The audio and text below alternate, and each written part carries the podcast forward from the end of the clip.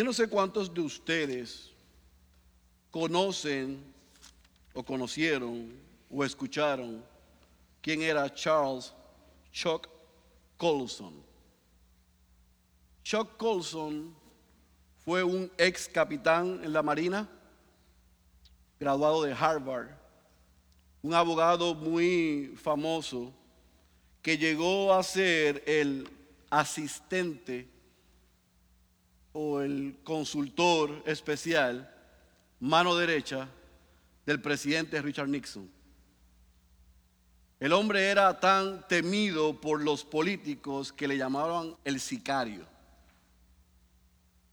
Colson, en medio de el escándalo de Watergate en el 1973,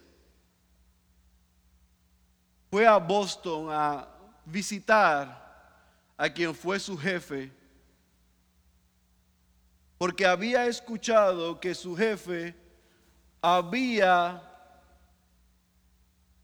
escuchado el Evangelio en una campaña de Billy Graham y se había convertido. Y a él estuvo curioso y quería saber qué estaba pasando en la vida de su jefe. Así que fue a la casa de su jefe, estaciona su carro en el, driveway, en el carway, en la marquesina o en la puerta de frente del garaje y entra a la casa. Allí comienza a conversar con este hombre apellido Phillips. Y Phillips toma un extracto del libro de C.S. Lewis donde habla del efecto del orgullo. Y al él escuchar esas palabras, le preguntó, ¿y esto fue lo que sucedió contigo? Y eso dio pie a que su ex jefe le compartiera el Evangelio, le apuntara a Jesús y cómo Cristo transformó su vida. Al él terminar de presentarle el Evangelio y compartirle cómo el Evangelio había transformado su vida, le preguntó a Chuck, ¿quieres que yo ore por ti? Y Chuck le dijo, no, no es necesario, no te preocupes. Gracias por la información, gracias por compartir tu testimonio y lo que eh, tú viviste. Lo agradezco. Sale de la puerta de la casa y se dirige a su carro. Se monta en su carro y cuando va a buscar la llave para encender su carro, comenzó a llorar terriblemente y lo único que pensaba era en el peso de su pecado y en la necesidad que tenía de ese Jesús que le fue predicado. Yo más adelante dice que el Señor lo salvó en ese momento por la predicación y proclamación sin temor de aquel hombre. Pero no pierda de vista quién era Chuck en el mundo de la política. Así que cuando él se convierte, cosas comenzaron a suceder en su vida y pasaron tres reacciones. Los que estaban cerca de él pensaron se volvió loco. La oposición política dijo, está usando esto para hacer relaciones públicas en medio del escándalo que hay para que le tengan pena y la acusación y eventual sentencia se la minimicen. Pero la prensa usó esta expresión, el Boston Globe en 1973, como sarcasmo y dijo, si Chuck Colson se convirtió y se arrepintió, hay salvación para cualquiera. Pero lo más triste es que cuando los cristianos supieron que este individuo había hecho una expresión pública de que había sido, que había nacido de nuevo, porque escribió un libro así, nacido de nuevo, los cristianos no creyeron. Dijeron, es imposible, muchos de ellos dijeron, es imposible que un bárbaro como ese pueda ser hoy una nueva criatura. Así que lo que le sucedió a Saulo después de convertirse Y cuando el Señor los salva, y los cristianos en Jerusalén lo supieron y no creyeron. Y lo que vamos a leer hoy, que sucedió en casa de Cornelio, y se enteraron los judíos en Jerusalén y no creyeron, lamentablemente pasa a nosotros también. Que Dios transforma la vida de aquellos que aún a veces nosotros estamos orando. Y cuando Dios los salva, nosotros somos escépticos en creer que Dios los puede salvar. El Señor nos ayuda a dos cosas. A predicar su evangelio con denuedo en todo momento a toda criatura, como Philip a Colson, como Saulo y como Pedro. Pero que también estemos dispuestos a recibir a aquellos que el Señor transforme y salve sin importar su contexto. Amén. Vaya a Hechos capítulo 11 y vamos a ver lo que sucede en detalle luego de lo que se conoció, y yo les expliqué la semana pasada, como el Pentecostés de los gentiles. Como lo que sucedió en casa de Cornelio, donde gentiles recibieron el Espíritu Santo y luego fueron bautizados. Hechos capítulo me dice amén. Vamos a leer todo el capítulo. Este capítulo tiene dos subtemas y así yo he dividido este sermón. Así que siga conmigo, por favor. Los apóstoles y los hermanos que estaban por toda Judea oyeron que también los gentiles habían recibido la palabra de Dios subió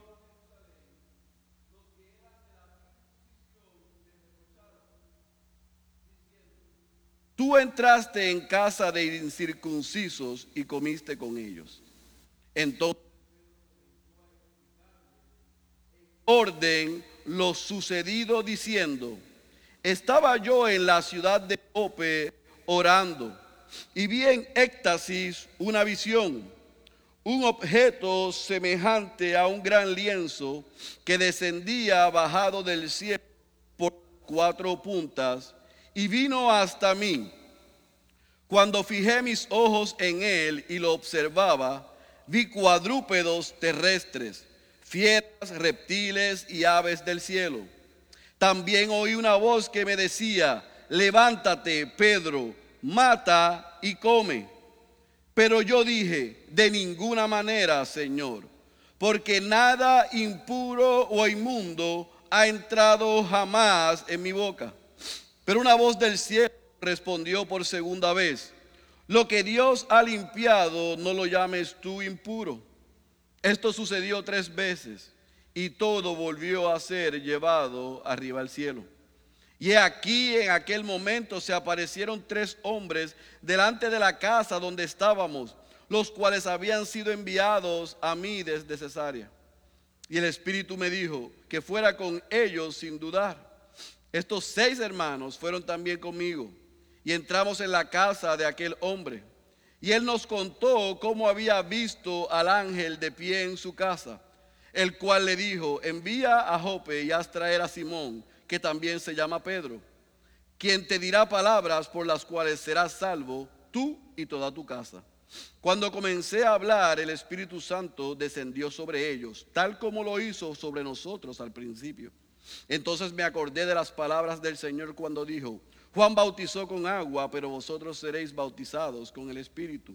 Por tanto, si Dios le dio a ellos el mismo don, que también nos dio a nosotros, después de creer en el Señor Jesucristo, ¿quién era yo para poder estorbar a Dios? Y al oír esto, se calmaron y glorificaron a Dios diciendo, así que también los gentiles, y así que también a los gentiles, disculpe, ha concedido Dios el arrepentimiento que conduce a la vida. Ahora bien, los que habían sido esparcidos a causa de la persecución que sobrevino, cuando la muerte de Esteban, llegaron hasta Fenicia, Chipre y Antioquía, no hablando la palabra a nadie, subraye esto, sino solo a judíos. Pero había algunos de ellos, hombres de Chipre y de Sirene, los cuales al llegar a Antioquía hablaban también a los griegos, subraye eso, predicando al Señor Jesús.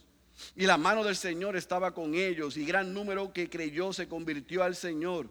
Y la noticia de esto llegó a oídos de la iglesia de Jerusalén y enviaron a Bernabé a Antioquía, el cual cuando vino y vio la gracia de Dios se regocijó y animaba a todos para que con corazón firme permanecieran fieles al Señor, porque era un hombre bueno y lleno del Espíritu Santo y de fe.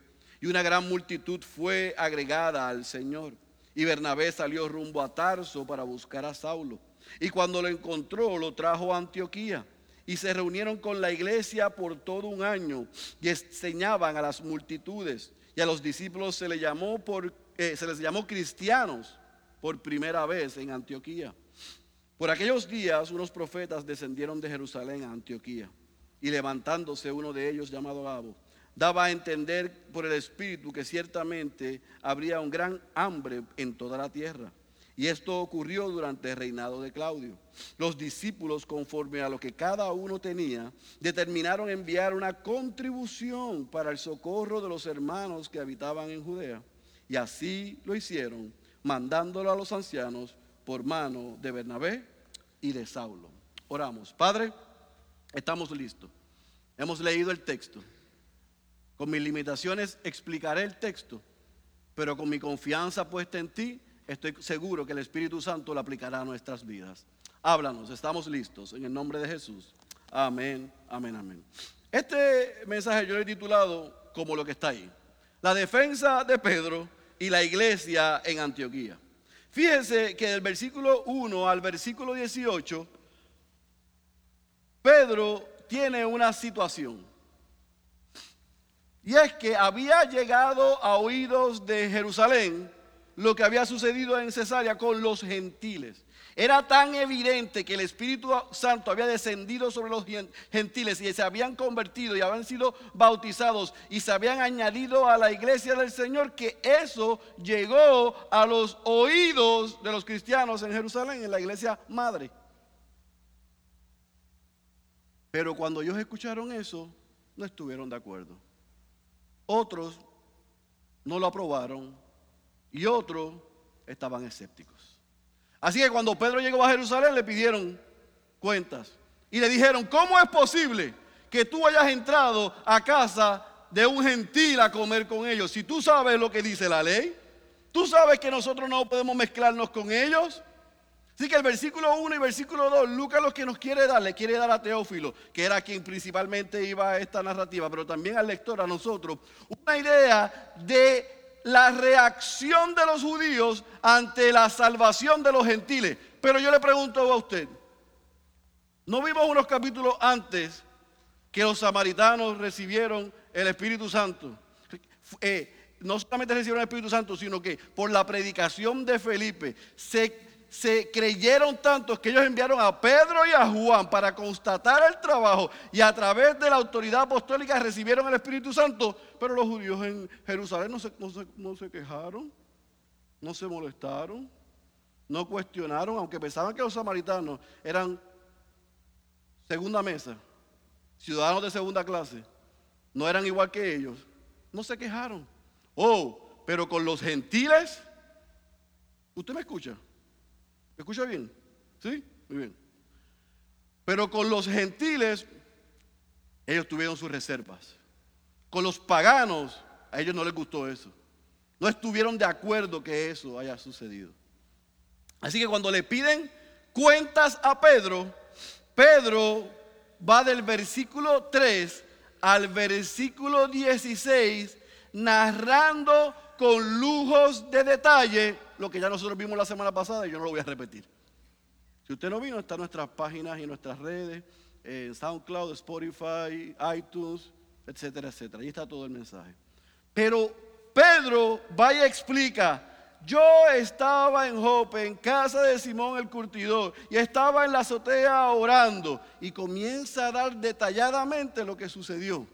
Ahora, ¿Por qué es significativo para nosotros ese discurso, esa repetición, ese reporte tan detallado que da Pedro? Por tres razones.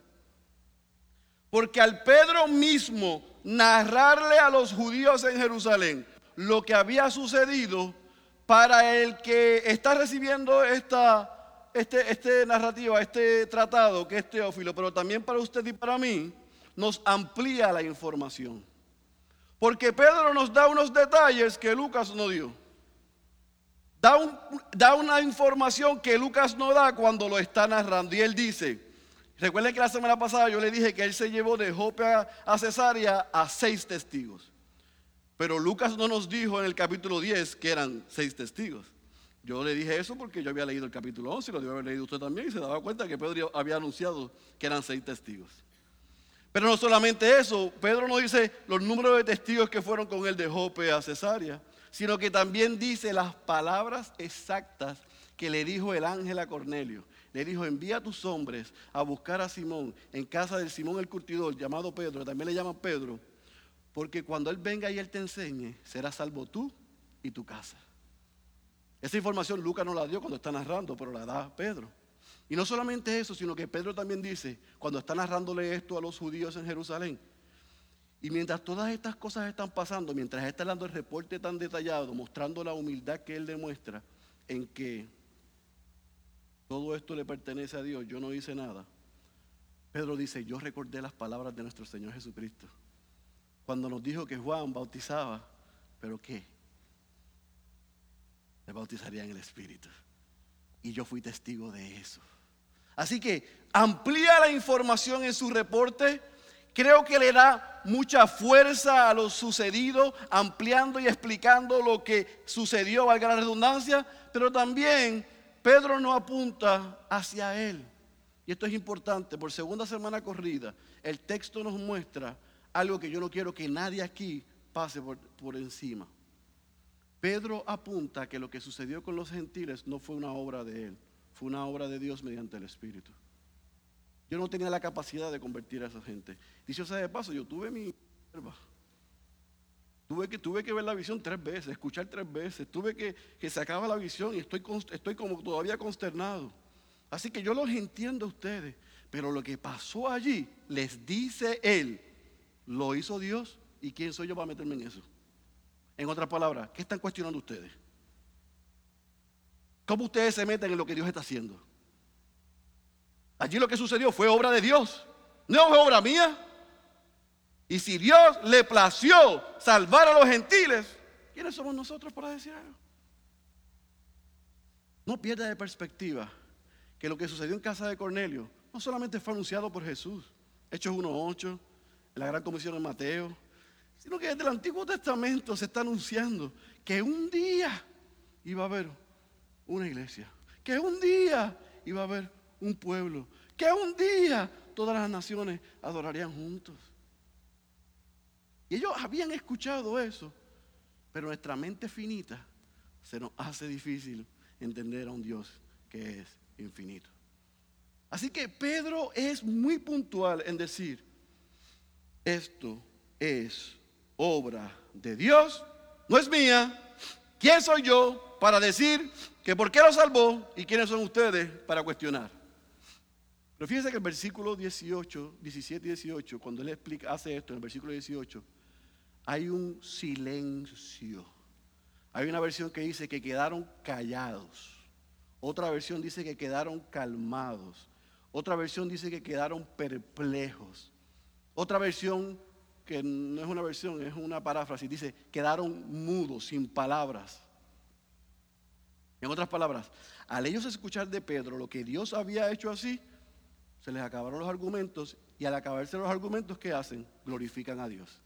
Y glorifican a Dios porque Dios le trajo a través del Espíritu arrepentimiento a los gentiles y se unieron a la iglesia. Entonces ya los gentiles son parte de la familia de Dios. ¿Estamos claros? Así que los primeros 18 versículos, la primera parte del capítulo 11, 11 es una repetición de lo que vimos en el capítulo 10, pero es un informe personal de Pedro a los judíos y muestra algo que yo quiero extraer de ahí. En el, capítulo 11, versículo 1 y 2, vemos a unos judíos cuestionando, pero en el versículo 18 vemos a unos aceptando, arrepintiéndose. De manera humilde dicen, nosotros no podemos pelear contra Dios. Si Dios lo salvó, si Dios lo unió, gloria a Dios por eso. ¿Estamos claros hasta ahí? Ahora, mire lo que hace Lucas después que nos narra este suceso, que va, valga la redundancia, eh, cerrando el ministerio de Pedro en Lida, en Jope y en Cesarea. Eso va cerrando y él hace una, un crossover y va al versículo 19 y comienza diciendo, aquellos que fueron esparcidos durante la muerte de Esteban. En otras palabras, mientras esto estaba sucediendo, Lucas en su narrativa dice, déjame regresar a la muerte de Esteban. Y recuerden, o sepa usted, Teófilo, Teófilo, y todos los que van a tener este tratado, que cuando vino la persecución después de la muerte de Esteban, que vemos en Hechos capítulo 8, versículo 1, todos esos judíos de primera y de segunda generación llamados helenistas, salieron esparcidos de Jerusalén. Y ellos comenzaron a llegar a diferentes regiones. Y en esas regiones que ellos llegaron, comenzaron a predicar el Evangelio. Pero Lucas dice que el target, eh, la audiencia principal de esos judíos que fueron a predicar a diferentes regiones eran los judíos. Judíos como ellos, ya sea de primera generación o judíos helenistas de segunda generación. ¿Y qué hace Lucas? Nos dice, Teófilo, mientras en la persecución Felipe sale de Jerusalén y va a Samaria y le comparte el Evangelio, y después va a Gaza y comparte el Evangelio, y después va a Cesarea y comparte el Evangelio. Y va después entonces Pedro a Lida, y va a Jope, y va a Cesarea. Mientras todo eso está pasando, hay un grupo de judíos creyentes, convertidos, que salieron esparcidos y llegaron a Chipre, llegaron a Fenicia y llegaron a Antioquía. Paralelamente, mientras Dios está haciendo algo en estos lugares, estaba haciendo algo en otros lugares. Y si ustedes pueden ver en el mapa, yo sé que el mapa está muy chiquito, pero yo quiero que usted vea por un momento dónde estamos, dónde se está concentrando todo. Aquí están en Jerusalén. Aquí vino el Espíritu Santo, cayó sobre ellos, descendió sobre ellos, les dio poder y de ahí ellos se quedaron ahí, pero hemos visto en toda esta trayectoria que comenzaron a salir a diferentes lugares, hasta acá, hasta Etiopía. Llegó el Evangelio. El Evangelio comenzó a salir a las regiones de Judea. Pero yo quiero que usted escuche esto. Lucas nos está diciendo que mientras esto está sucediendo aquí, que es la que nosotros estamos escuchando. Pablo está aquí, vino aquí, lo mandaron para acá, aquí está en Cesarea, aquí está en Jope, por aquí está Lida, en Jerusalén, en Etiopía llegó el Evangelio. Mientras eso está sucediendo, en cuatro lugares, que Antioquía, Fenicia, Chipre y Sirene, esos esparcidos fueron allí. ¿Está conmigo? Mientras Dios está hablando, ah, está trabajando en el círculo concéntrico más cercano en la región de Judea, el Evangelio había salido al círculo concéntrico más lejano. Y allí habían creyentes predicando el Evangelio. Pero los que habían llegado a Chipre, los que habían llegado a Sirene, los que estaban en Fenicia, en la costa, le estaban predicando solamente a judíos. Pero mira lo que dice Lucas. Y esto es lo que yo quiero que usted entienda. Pero habían hombres de Sirene, del norte de África, y habían hombres de Chipre que llegaron a Antioquía y comenzaron a predicarles a los griegos, término para decir gentiles, no judíos, paganos. Pero fíjese la mente de Dios y el plan de Dios.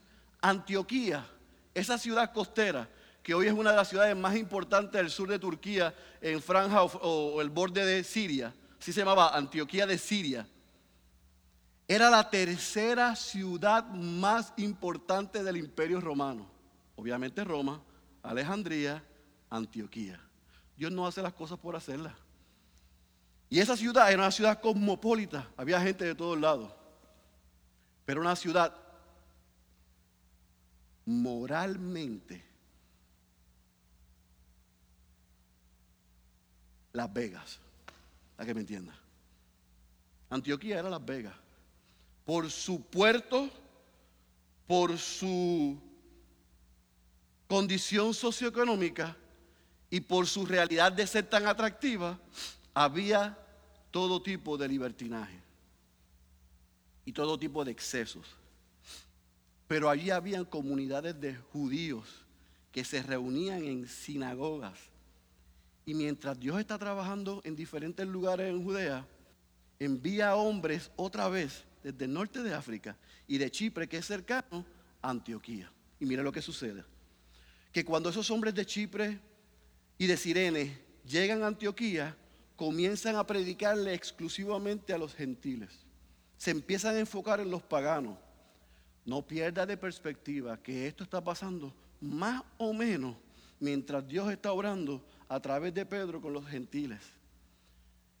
Y dice el texto y nos dice Lucas que cuando ellos llegaron a Antioquía y comenzaron a predicar con denuedo, la palabra, la mano del Señor estaba con ellos, dice el versículo 21. Y observe esto. Dice, gran número se convirtió al Señor. No solamente que ellos fueron atrevidos, arriesgados y valientes, y llegaron a una ciudad y se enfocaron en predicarle a los paganos y a aquellos que nadie les quería predicar, sino que cuando presentaron al Dios trino, santo y perfecto y único Dios verdadero, cuando presentaron la condición del hombre que estaba separado de Dios como estaban ellos, e imposibilitados de llegar a ese Dios que ellos no conocían, pero era el único Dios verdadero. Por esa imposibilidad, ese Dios se hace hombre en la figura de Cristo. Y ese hombre, ese Dios hombre vive la vida que ni los judíos, ni los griegos, ni nadie ha podido vivir. Y recibe la muerte que ellos merecían. Pero el tercer día, el Padre vio bueno y aceptó el sacrificio de Jesús y lo levantó entre los muertos. Y mientras estos hombres de Chipre y de Sirene predicaban ese evangelio y ese mensaje, ¿sabe lo que sucedió? Que los griegos creyeron y se arrepintieron y se unieron en masas, o sea, miles de ellos. Cuando eso sucedió, igual que en Samaria, la noticia, porque usted sabe, yo no sé si hay alguien aquí que trabaja en, en publicidad y en mercadeo, dicen que alguien que está convencido de un producto, ese convence a 10, 10 a 100, 100 a 1000, 1000 a 100 mil. Así que lo que Dios estaba haciendo en el mundo estaba dejando a la gente perplejos y ellos salían corriendo y llevaban la noticia a la iglesia madre. Y en Jerusalén, como hicieron cuando enviaron a Pedro y a Juan a Samaria, dijeron que qué, que en Antioquía también se están salvando. Ahora no pusieron pero. Ahora nos dijeron Antioquía, pero eso es como Las Vegas, eso está malísimo ahí. Tú sabes que hay prostitución, eso está difícil allá. Ay, líbrenos Dios de nosotros enviar a alguien allí. No, ellos no dijeron eso.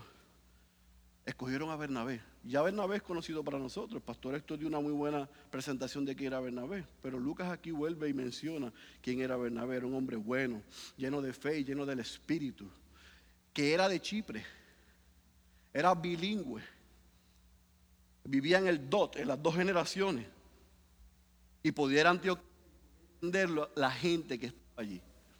Y Jerusalén lo envía, y cuando Bernabé llega a Antioquía, dice Lucas que él vio la gracia del Señor allí. ¿Tú sabes qué, significa ver la gracia del Señor allí?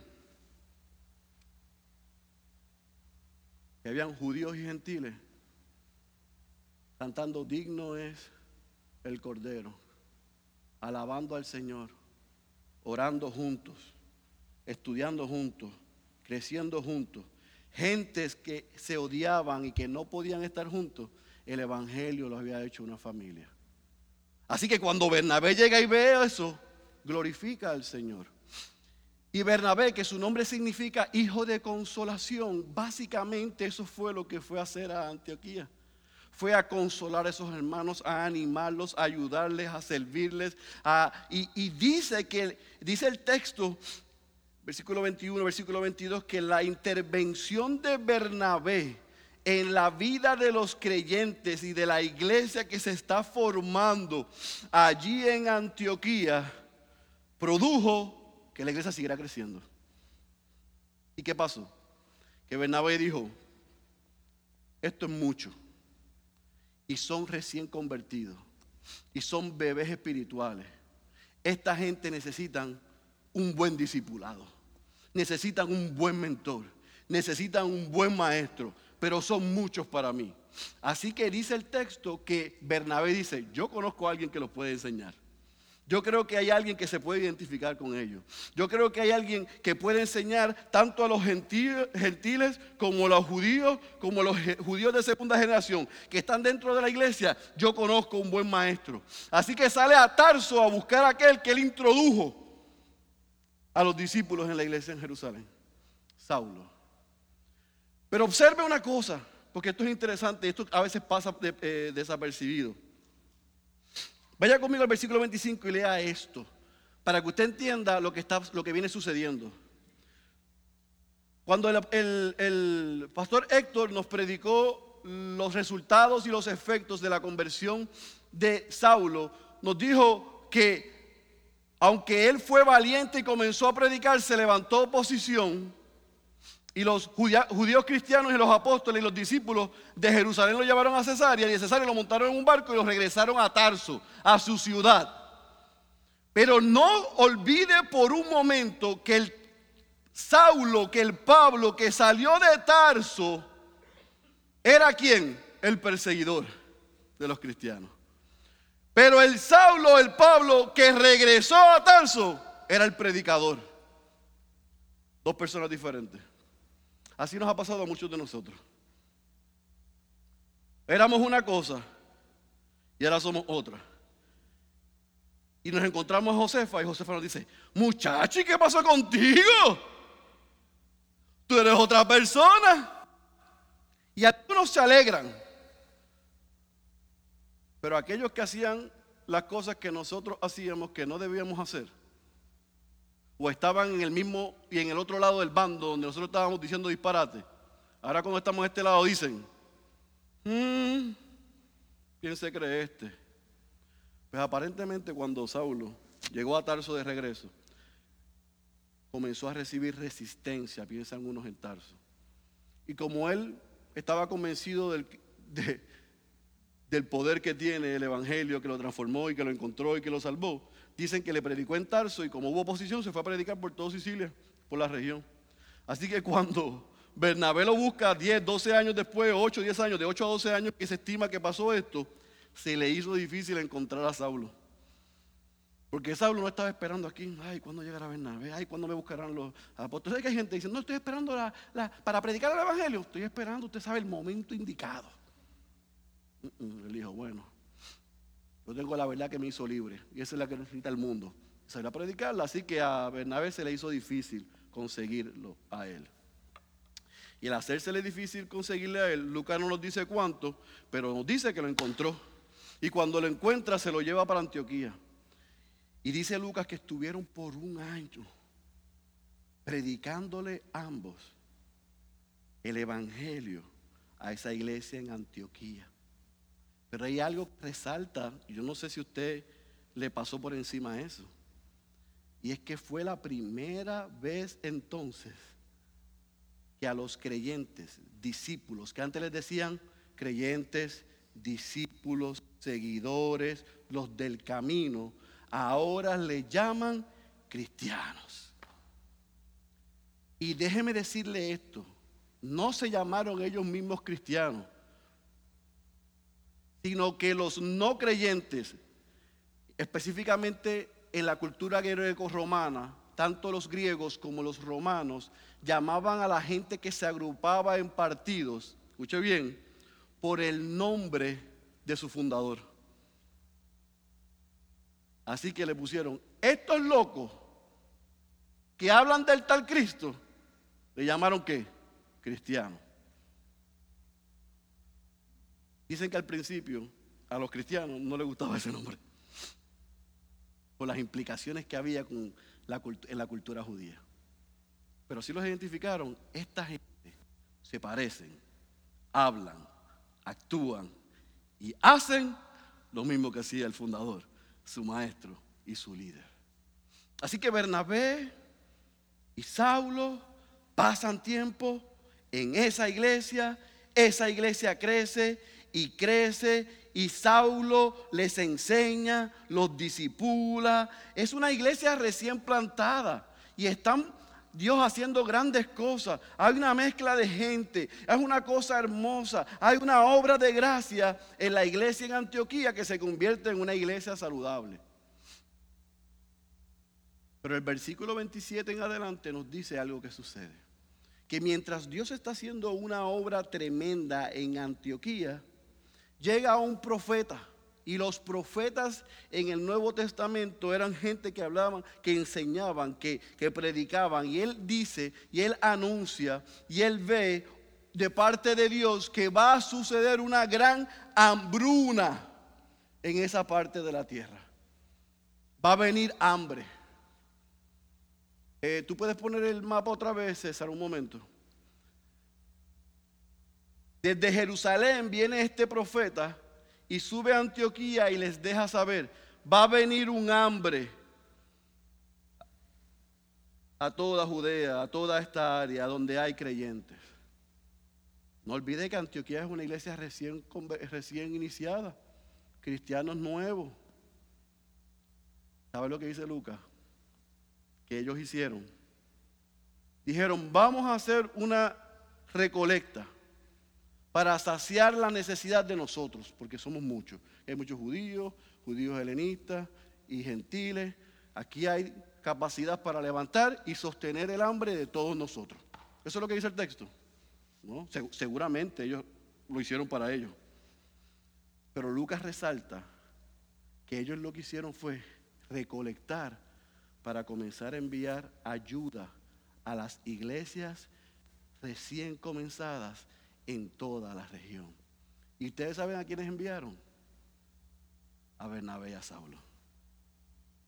Mira qué madura fue esa iglesia, que al ver la necesidad dijo, lo que hemos recibido por gracia, estamos obligados a darlo por gracia. Pablo más adelante lo llama como que el amor de Cristo nos constriñe, nos obliga, no solamente nos obliga a predicar el Evangelio, sino a suplir las necesidades físicas de los demás. Así que ellos fueron enviados por la iglesia a suplir la necesidad física. Y ayudaron a cientos de miles de creyentes en toda esa región. James Montgomery Boyce dice sobre esa acción de la iglesia en Antioquía esto y cuando yo lo leí en su comentario dije, yo quiero compartirlo con mi iglesia. Hasta donde yo tengo entendido, este es el primer acto de caridad de esta naturaleza registrada en toda la historia. Una raza de personas coleccionando dinero para ayudar a otro pueblo. Con razón se les llamó cristianos por primera vez en Antioquía. Más adelante usted va a ver al apóstol Pablo en esas iglesias que ya fueron fundadas por él pidiéndole que recolecten para ayudar a los santos, a los creyentes en otros lugares. Pero de manera orgánica. Por eso es que el Evangelio de la Prosperidad es un atentado contra el verdadero y único Evangelio. Porque yo no tengo que estar pidiéndote que te metas la mano en el bolsillo para que tú pactes y canceles y decretes y le des a Dios. Sino que el que ha nacido de nuevo, lo que ha recibido por gracia, lo da por gracia voluntariamente. Por eso es que el Evangelio de la Prosperidad es una herejía, es una basura, es una mentira, porque atenta contra el principio generosidad y de la buena domía que debemos tener los que hemos nacido de nuevo. Y Antioquía y los creyentes en Antioquía son un ejemplo de eso. Así que así concluye y cierra este capítulo 11. Y Lucas, usted va a ver la semana que viene, que deja lo que está pasando en Antioquía ahí, para después retomarlo en el capítulo 13. Pero yo no quiero que usted se vaya de aquí sin perder esto de vista. Esa iglesia en Antioquía es comienzo de lo que se conoce como movimiento se convirtió en el locus, en el epicentro, en el headquarter de las misiones mundiales de aquella época. Una iglesia mixta, multicultural, en todos los sentidos diversa, fuera que Dios utilizó para bendecir el mundo. E incluso más adelante, cuando Jerusalén es destruida, Antioquía es la punta de lanza del Evangelio. Antioquía tiene un papel protagónico en la historia de la iglesia y en la historia del cristianismo. Así que dos cosas nosotros podemos tomar de este capítulo 11. A Dios le plació sumar a su iglesia aquello que los hombres no solamente descartaron, sino que vieron improbable e imposible de que fueran salvos. Los gentiles se unieron a la iglesia. Y por ende, porque la iglesia estaba siendo una, la iglesia ahora estaba siendo preparada para lo que nosotros llamamos como la explosión y la expansión del Evangelio. A partir de Hechos 13, el Evangelio comienza a llegar a los confines de la tierra, desde Antioquía. Lo que parece improbable para el hombre, para Dios no lo es. Así que yo quiero darte dos cosas que te lleves en esta mañana, ya tarde. Número uno, esta es la aplicación de este mensaje para ti para mí. Yo espero que tú la puedas tomar hoy. Hay riesgos que tienen valor eterno. Hay riesgos que tienen valor eterno. Pedro se arriesgó al ir a Cesarea. Pedro se arriesgó en entrar en casa de Cornelio. Pedro se arriesgó en predicarle el Evangelio a los gentiles. Pero los héroes desconocidos de Chipre y de Sirene. Los desconocidos. Que usted y yo no sabemos quiénes son. Porque no nos dice el nombre de Felipe. No nos dice el nombre de Pedro. No nos dan un Simón. No nos dan un Eneas. No nos dan una Tabita. No. Allá en Antioquía se reservó Dios los nombres de quienes llegaron, hombres y mujeres común y corrientes como usted y yo. Fueron valientes, convencidos por el poder que los salvó, en que ese poder puede salvar a otros. Y se arriesgaron y predicaron el Evangelio. Y Dios respaldó cuando miles vinieron a los pies de Cristo y respondieron al único mensaje que salva y da vida eterna. Yo le tengo que confesar a usted. Yo le dije a usted al principio que Hechos es uno de mis libros favoritos de la Biblia. Pero le tengo que confesar todavía aún más. El capítulo 11 y el capítulo 13 es mi parte favorita de este libro. Porque a mí me desafía al ver a una iglesia obediente, fiel, valiente y que toma riesgos, cueste lo que cueste, en salir y predicar el Evangelio. Y ver a Dios respaldar su palabra siempre. Cuando dijo vayan a las naciones y hasta los confines de la tierra, Él les dio el poder, los envió y los respaldó. Así puede hacer también contigo y conmigo. David Platt dice Y yo siempre lo digo y lo repetiré. Si usted no lo ha escuchado, si lo ha escuchado, escúchelo otra vez. Si no lo ha escuchado, crea esto. Si Jesús, con once discípulos, en una montaña de Galilea, empoderados por el Espíritu, pudieron llevar el Evangelio hasta los confines de la tierra, cuánto Dios puede hacer con un puñado de hombres y de mujeres que le sean fieles a Él y que se atrevan a proclamar el Evangelio en todo lugar, a toda gente, a toda nación, en todo momento. Él lo puede hacer contigo y lo puede hacer conmigo. No limites a Dios. Y ese es mi segundo punto. No solamente los riesgos que tomaron ellos tienen valor eterno, sino que yo quiero invitarte a ti a que tú no limites a Dios. Ah, pastor, pero es que yo llevo muy poquito. Ahora es que yo estoy entendiendo la doctrina de la gracia. Pastor, ahora es que a mí me están, ahora es que yo estoy en la clase de membresía, es que todo está cayendo en su sitio. Amén, gloria a Dios por eso. Pero el evangelio que te salvó está disponible para salvar a otros. Abre tu boca y compartes, comparte por toda la misericordia las virtudes de aquel que te llamó de las, tinieblas a la luz. Dile a la gente, el Evangelio es Cristo en mi lugar, Cristo por nosotros. Yo merecía su muerte. Yo merecía el infierno. Él me regaló su justicia y una vida eterna. Está disponible para ti. Y llámalos al arrepentimiento. No limites a Dios que lo que puede hacer contigo y lo que Dios quiere hacer contigo. Nosotros, y yo creo que yo sueno ostentoso en lo que voy a decir. Y algunos pueden pensar que yo estoy descabellado. Pues, no es la primera vez que lo dicen. Pero yo oro y deseo que Ciudad de Dios sea otra Antioquía.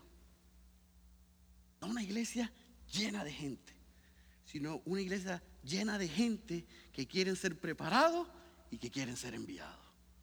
Gente que tenga una clara comprensión del Evangelio. Que todos los que son miembros le ministren al Señor y ministren a otros. Que disciplinemos a nuevos creyentes y que tengamos un espíritu generoso. Esa iglesia recién plantada tenía esas características. Y yo oro al Señor que nosotros tengamos esas características para salir y que desde aquí se predique el Evangelio en Santurce, en San Juan, en Puerto Rico y hasta los confines de la tierra. Yo oro que la pasión que ha puesto en nosotros la ponga en ustedes. Y que esto no sea una experiencia de domingo a domingo, sino sea una experiencia que transforme sus vidas. Y que ustedes hablen, compartan, anuncien las buenas nuevas de salvación. Le digan a la gente, tú estás destinado al infierno, pero Dios hizo hombre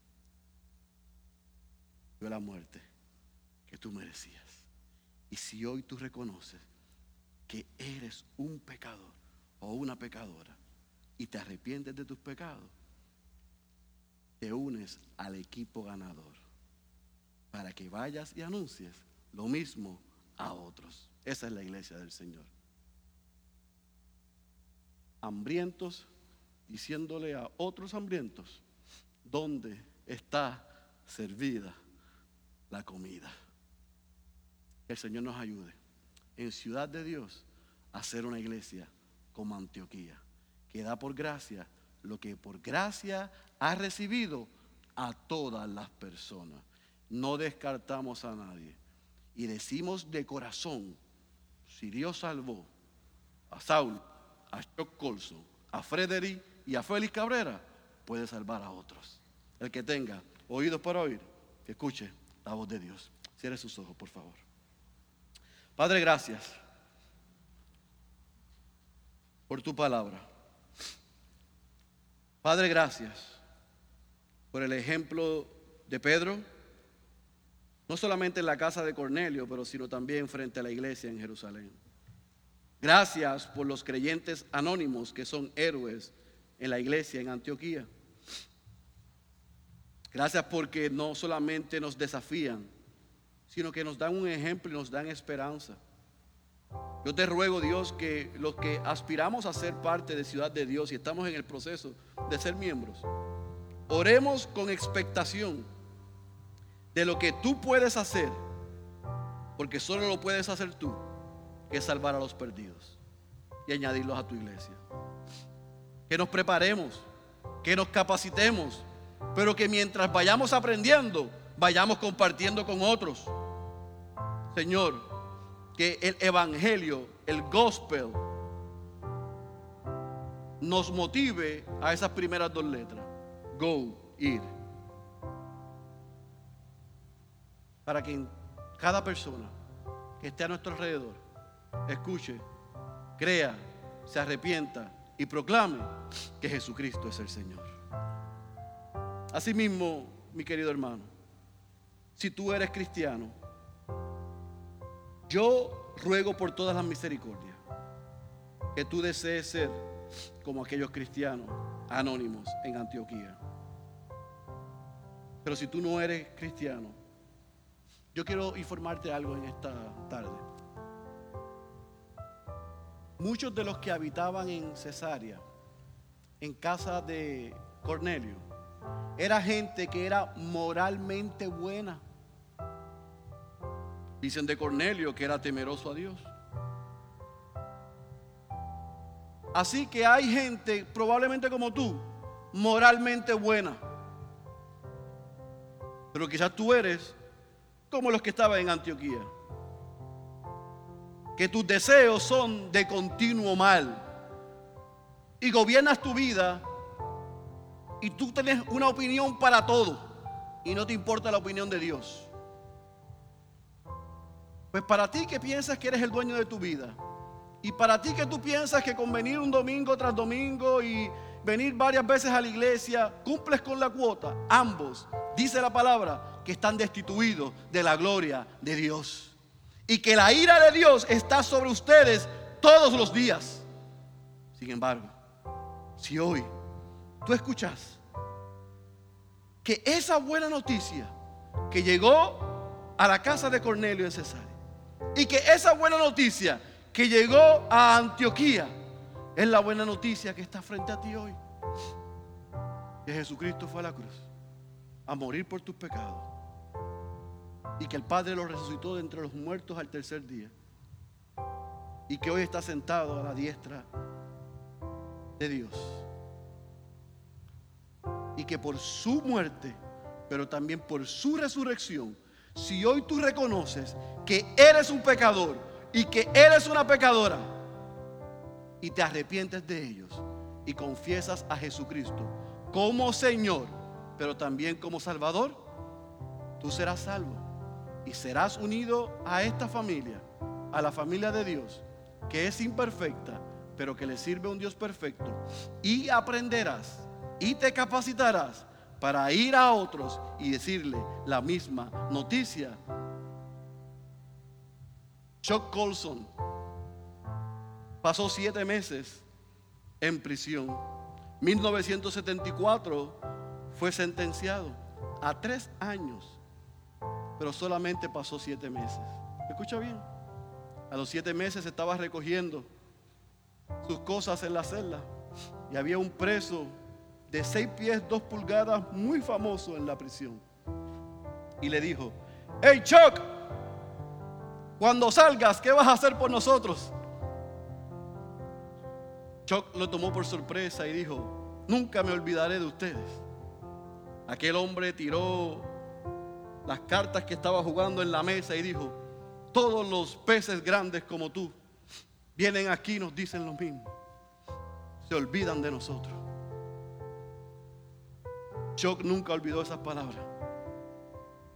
Y un poco más adelante estableció el ministerio Prison Fellowship con fraternidad en prisión.